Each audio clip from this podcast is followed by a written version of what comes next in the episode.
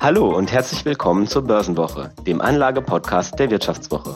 Mein Name ist Georg Buschmann und ich bin Redakteur im Geldressort der Wirtschaftswoche. Ja, ich melde mich heute mal ausnahmsweise nicht aus dem Tonstudio in unserem wunderschönen Verlagsgebäude, sondern von zu Hause, weil ich, wie ihr vielleicht hört, ein bisschen krank bin, so wie ungefähr jeder im Moment. Ähm, aber dafür ist mein Kollege Philipp Frohn im Studio. Hi Philipp. Hi Georg, ja, cool, dass wir auch mal auf äh, diese Weise Premiere feiern. Ja, es ist äh, Vorweihnachtszeit und in der besinnlichen Vorweihnachtszeit hat man natürlich Zeit für die schönen Dinge im Leben, zum Beispiel sich mal mit der Steuer zu beschäftigen. Das ist natürlich nicht nur wichtig, wenn ihr im nächsten Jahr äh, Homeoffice oder Kita-Gebühren von der Steuer absetzen wollt, sondern auch für Kapitalanleger und Kapitalanlegerinnen. Wir sprechen deswegen heute darüber, was sich 2023 da in dieser Sache ändert und geben euch Tipps, wie ihr mit euren Investments steuerlich das Beste rausholt.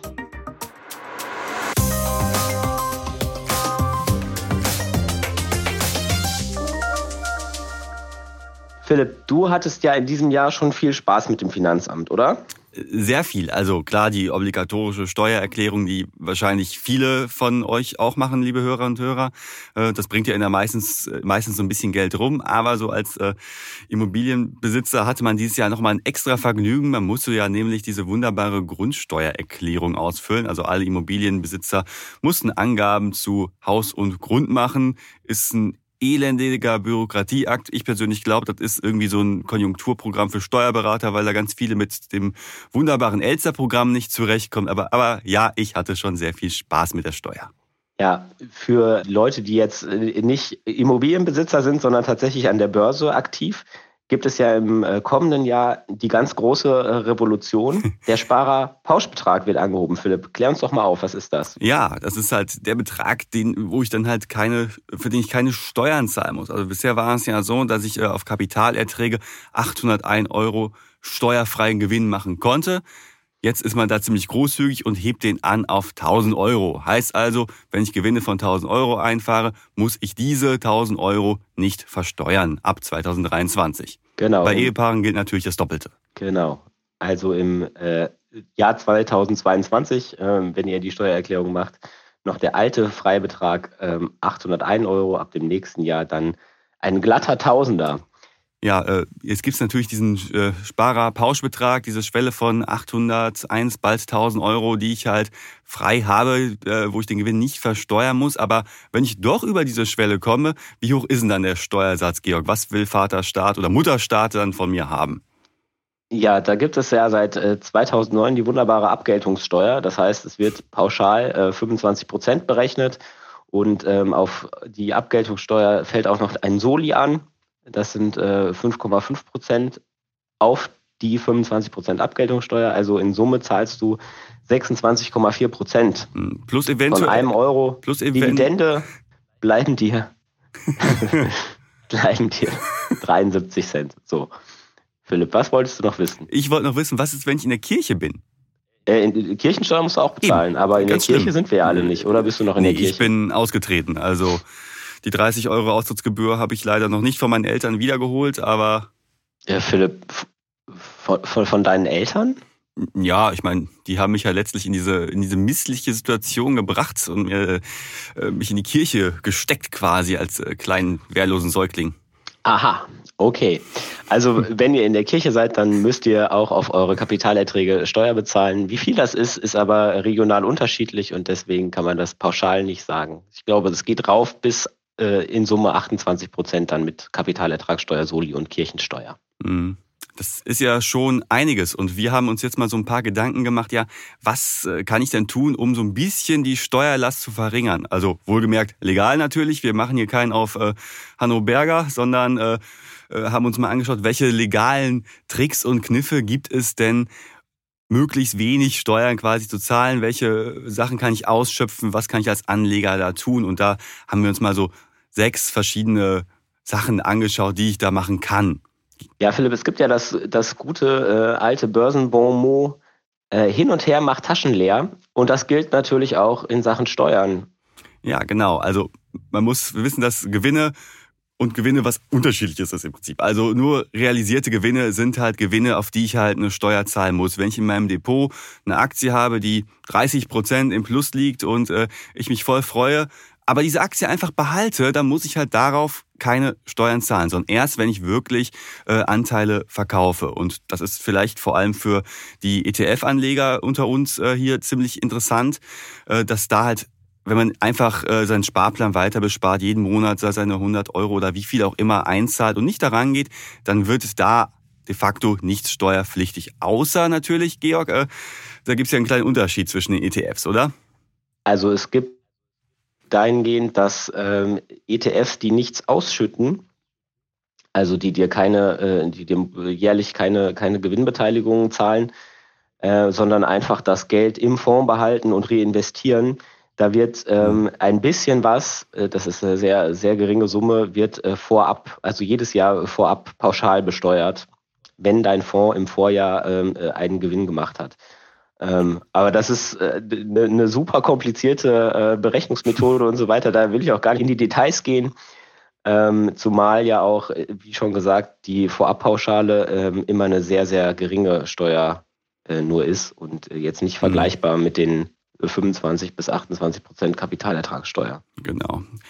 Was äh, vielleicht auch noch ein ganz äh, guter Tipp ist, um halt möglichst äh, viel rauszuholen von seinem Freibetrag, ist halt nur Aktienteile zu verkaufen. Also wenn ich meine Position von 30 Prozent plus bei irgendeiner Aktie habe, nicht direkt alles zu verkaufen, sondern nur einen Teil der Gewinne zu realisieren. Also du meinst sozusagen den Freibetrag, den man hat, das sind ja im Moment noch die besagten 801 Euro und ab dem kommenden Jahr die 1000 Euro wenn ich den nicht voll ausschöpfe, dann kann ich zum Beispiel einen Teil meiner Aktien verkaufen, um den noch, äh, um den noch auszuschöpfen und äh, steuerfreie Gewinne dann äh, sozusagen mitzunehmen, richtig? Genau. Und das Ganze funktioniert ja nach dem sogenannten FIFO-Prinzip. Also nehmen wir mal an, ich habe eine Aktie für äh, 100 Euro gekauft, die steigt dann irgendwie auf 300 Euro und dann denke ich mir, komm, das war voll der geile Move, ich kaufe noch eine Aktie, die steigt dann von 300 auf 320 Euro und ich sage, okay, war jetzt geil, ich will Gewinne mitnehmen, äh, dann wird halt immer die erste Aktie im Prinzip halt berechnet äh, oder steuerlich äh, geltend gemacht, die ich halt verkauft habe. Also in dem Fall halt der größere Gewinn. FIFO, First In, First Out. Genau. Also man kann sozusagen äh, ja, Teile seiner, seines Aktienbestandes verkaufen, um die Freibeträge optimal zu nutzen. Vielleicht muss man da auch dazu sagen, ich würde jetzt nicht eine Aktie, die mir viel Freude macht, nur deshalb verkaufen, weil ich sozusagen den, den äh, steuerfreien Gewinn mitnehmen möchte. Aber man kann ja sozusagen, wenn man eh vorhat, äh, eine Aktie, sich von der Aktie zu trennen oder mal einen Gewinn einzuloggen, dann kann man das ja äh, sozusagen äh, mitnehmen. Mhm. Oder wie würdest du es machen, Philipp? Nee, also auf jeden Fall. Also wenn eine Aktie weiterhin äh, erfolgsversprechend erscheint, äh, dann würde ich mich jetzt auch nicht unbedingt davon trennen, nur um äh, äh, den Freibetrag möglichst äh, gut zu nutzen. Also äh, so als sag mal, langfristiger Investor äh, ist man wahrscheinlich dann besser bedient, weiter auf äh, eine gut laufende und äh, solide Aktie zu setzen. Ja, jetzt ist es ja bei mir so, ich habe tatsächlich nur äh, eine Bankverbindung, mehr oder weniger. Hm. Da sind wir beim Thema Verlustverrechnung. Wenn ich jetzt mit äh, Aktie A einen Gewinn erziele und mit Aktie B einen Verlust, dann wird das sozusagen innerhalb meiner Bankverbindung ähm, so automatisch miteinander verrechnet. Aber das ist ja ein bisschen anders, wenn ich sozusagen äh, Depots habe bei unterschiedlichen Banken, Philipp, oder? Genau, dann muss ich halt eine sogenannte Verlustbescheinigung äh, beantragen bei meiner Depotbank. Und da ist halt ein Tag besonders wichtig, und zwar der 15. Dezember. Übrigens heute, da wo wir aufnehmen, äh, gut für uns jetzt zu wissen. Also alle, die es in diesem Jahr noch machen wollen und die Folge jetzt äh, hören, da kommt es leider ein bisschen spät. Aber wir sind ja optimistisch, hast du ja gestern schon gesagt, auch nächstes Jahr wird es einen, 3, äh, einen 15. Dezember geben. Und das ist halt der wichtige Zeitpunkt, bis wo ich halt diese äh, Verlustbescheinigung ähm, äh, bei meiner Bank beantragt haben muss. Genau, sozusagen. Also man lässt sich von, von Bank A bescheinigen, ich habe hier äh, in dem Jahr steuerlich, äh, ich habe hier Verluste eingefahren mit meinen Kapitalanlagen und das gibst du dann in der Steuererklärung an und verrechnest es mit den Gewinnen die dann hoffentlich da sind bei, ähm, bei anderen Banken, richtig? Genau. Und was da noch ganz äh, wichtig zu wissen ist, dass man halt nur äh, Aktienverluste mit Aktienverlusten verrechnen kann und ich nicht äh, wild zwischen den einzelnen Anlageklassen hin und her verrechnen kann. Also ich könnte jetzt nicht, wenn ich äh, Anleiheverluste gemacht habe, es mit, mit Aktien ausgleichen, sondern es muss innerhalb dieser einen Anlageklasse verrechnet werden. Ja, beziehungsweise man kann Gewinne oder Verluste aus Aktien nur mit Gewinnen und Verlusten aus Aktien. Äh, genau. Genau, aber man könnte zum Beispiel, man kann ja äh, erhaltene Dividenden verrechnen mit äh, Anleihekursverlusten. Das geht schon. Also dass, mhm. äh, dass sozusagen diese, diese Verrechnungsbeschränkung bezieht sich eigentlich nur auf, ähm, auf Aktiengewinne und mhm. Verluste. Ist alles ziemlich kompliziert. Ist aber, äh, ist aber tatsächlich ja so, dass, äh, dass das sehr umstritten ist und der Bundesfinanzhof letztes Jahr entschieden hat, dass das ähm, oder beziehungsweise der Meinung ist, dass es nicht äh, verfassungskonform ist, das so zu beschränken. Mhm. Und ähm, genau, das wird jetzt noch geklärt vom BGH, ob das der verfassungsgemäß ist oder nicht. Ah, wunderschön. Klingt trotzdem unfassbar kompliziert, aber eine andere Sache ist ja relativ einfach. Und zwar kann man ja einen sogenannten Freistellungsauftrag stellen. Georg, äh, was ist denn das? Das klingt mega kompliziert, aber ist ja eigentlich für jeden Anleger was total Tolles. Ja, wir haben ja ganz am Anfang gesagt, es gibt einen gewissen, äh, es gibt den Sparerpauschbetrag, also äh, die 801 Euro beziehungsweise ab dem nächsten Jahr die 1000 Euro, die ich pro Jahr steuerfrei kassiere. Und ähm, damit ich das nicht über die Steuererklärung hinterher mir zurückholen muss, sondern das direkt äh, berücksichtigt wird, so, sobald eine Dividende ausgezahlt wird oder ich eine Aktie mit Gewinn verkaufe, kann ich halt der Bank sagen, bitte stell meine äh, Kapitalerträge bis zu einer gewissen Grenze frei, also bis zu maximal 801 Euro. Oder 1000 ähm, Euro ab oder, 23. Genau, Ganz wichtig. bitte frei. Also bei mir läuft das mhm. so. Äh, ich bin, habe ein Depot mit meiner Frau, also haben wir einen Freistellungsauftrag da über 1602 Euro. Und bis zu dieser Grenze werden eben meine Kapitalerträge nicht äh, mhm. besteuert.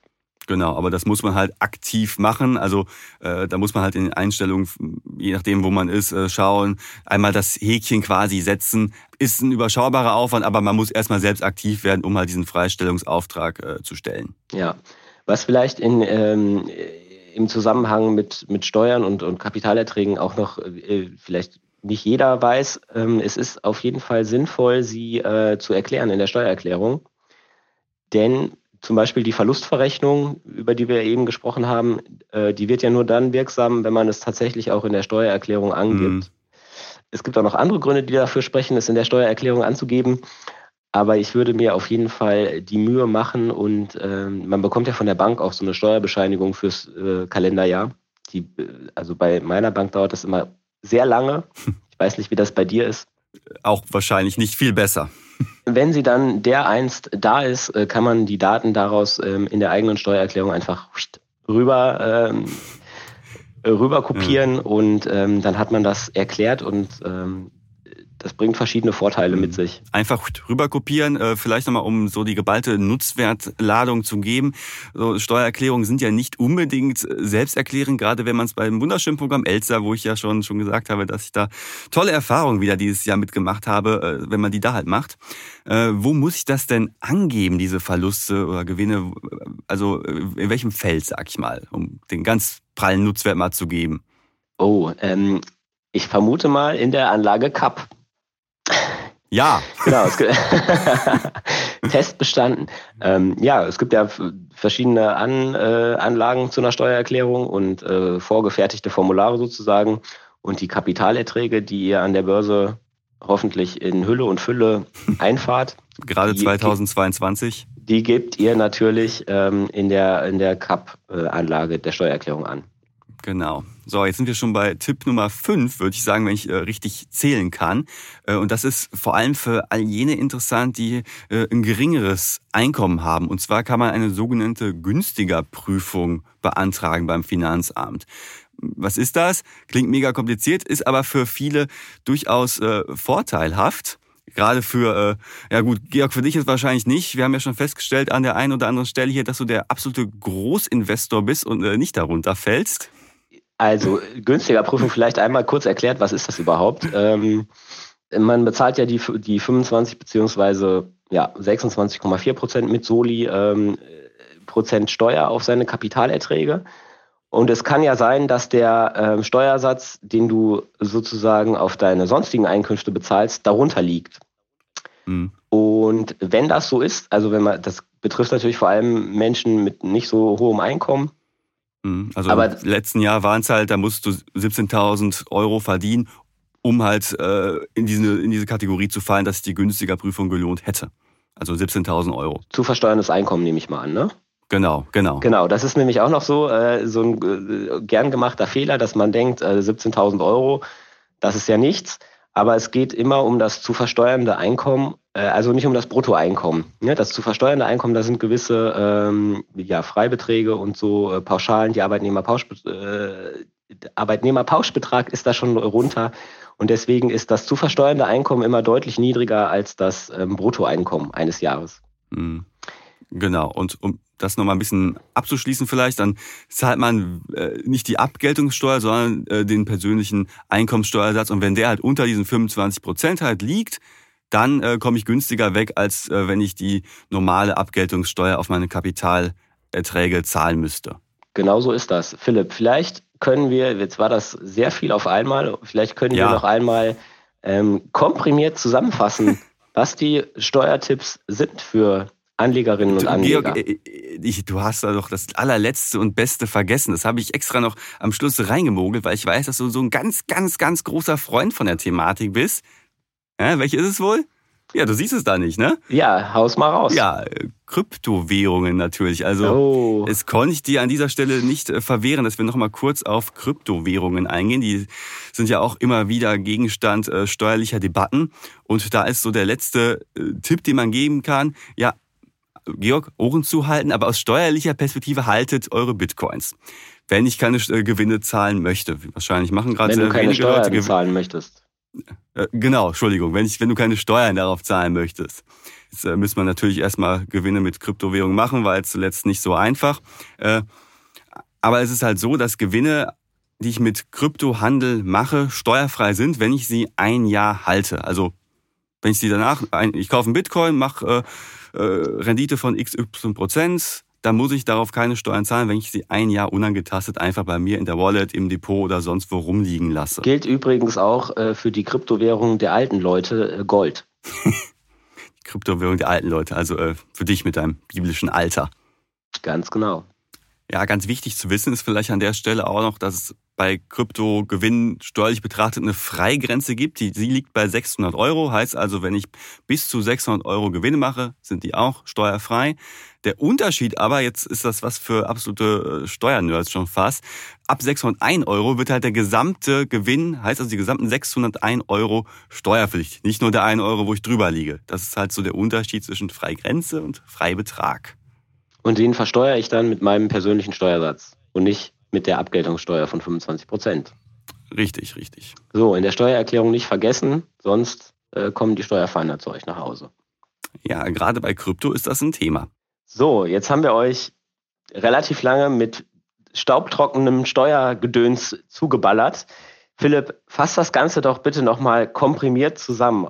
Genau, also wir haben so uns auf sechs wunderbare Tipps beschränkt, wie man so das äh, Beste aus der Steuererklärung rausholen kann als Anleger. Tipp Nummer eins ist halt, nur realisierte Gewinne müssen versteuert werden. Also wenn ich es einfach liegen lasse, dann passiert damit steuerlich betrachtet erstmal nichts. Zweitens, man kann Teilverkäufe von Aktien nutzen, um halt die Freibeträge, die ich habe, auszuschöpfen. Drittens, Verluste zu verrechnen kann sich durchaus lohnen. Und die anderen drei, Georg, darfst du machen. Wir wechseln uns ja hier ab. Also stellt einen Freistellungsauftrag bei eurer Bank, klar, dann äh, wird die äh, Steuer nicht äh, sofort bei der Dividende, die gezahlt wird, zum Beispiel äh, abgezogen. Lohnt sich auf jeden Fall und spart halt viel Mühe, weil ihr euch das Geld nicht zurückholen müsst über die Steuererklärung. Und dann beantragt in der ähm, Steuererklärung natürlich die günstiger Prüfung. Vor allem, das lohnt sich vor allem für Leute mit äh, geringerem Einkommen. Also da zahlt ihr eventuell, wenn, wenn euer Einkommen nicht hoch ist, ähm, eine geringere Steuer auf eure Kapitalerträge. Und last but not least, die Kryptos ähm, haben einen steuerlichen Freibetrag pro Jahr von 600 Euro. Ähm, genau, das sind sozusagen die Gewinne, die ihr steuerfrei kassieren könnt. Und auch da kann man natürlich dann äh, arbeiten mit äh, Teilverkäufen, dass man über diese Schwelle nicht drüber kommt. Und sobald man drüber ist, dann äh, muss man mit seinem persönlichen Steuersatz die ganzen äh, Kryptogewinne, so man sie denn hat, ähm, versteuern. Ja, wobei es eine freie Grenze ist nochmal und kein Freibetrag, aber das ist jetzt vielleicht ein bisschen Korinthenkackerei. Verzeihung. Ja, Verzeihung. äh, ich verzeihe gerade eben nochmal so. Gut. Ja, und äh, an der Stelle müssen wir, glaube ich, auch nochmal unseren Risikohinweis geben und natürlich auch nochmal sagen, ja, das, was wir hier machen heute, ist äh, auch in dem Fall keine Steuerberatung. Wir sind keine ausgebildeten Steuerberater. Und genau, wenn ihr euch am Kapitalmarkt äh, bewegt, dann informiert euch selber. Wenn ihr steuerliche Tipps haben wollt, dann äh, konsultiert eventuell noch einen Steuerberater. Und ja, wir können in dem Fall keine Haftung übernehmen für Entscheidungen, die ihr am Kapitalmarkt trefft. Genau, und wir lesen auch eure Steuererklärung, nicht Korrektur. Ja, und für alle, die noch kein Weihnachtsgeschenk für ihre Liebsten haben, haben wir an der Stelle noch einen schönen Abo-Hinweis für euch. Und zwar gibt's äh, für euch Hörerinnen und Hörer der Börsenwoche alle Inhalte der Wirtschaftswoche zu einem speziellen Angebotspreis. Und das Angebot, das findet ihr wie immer unter vivo.de slash bw-abo oder im Link unten in den Show Notes. Ja, und damit sagen wir vielen Dank fürs Zuhören. Wir hoffen, dass ihr in der kommenden Woche wieder dabei seid. Da werden wir zurückschauen auf das Börsenjahr 2022 und unsere dunkelsten Geheimnisse verraten. Philipp, ich freue mich drauf. Ich mich auch, ich bin schon sehr gespannt. Ja, vielen Dank fürs Zuhören und Düsseldorf aus Düsseldorf.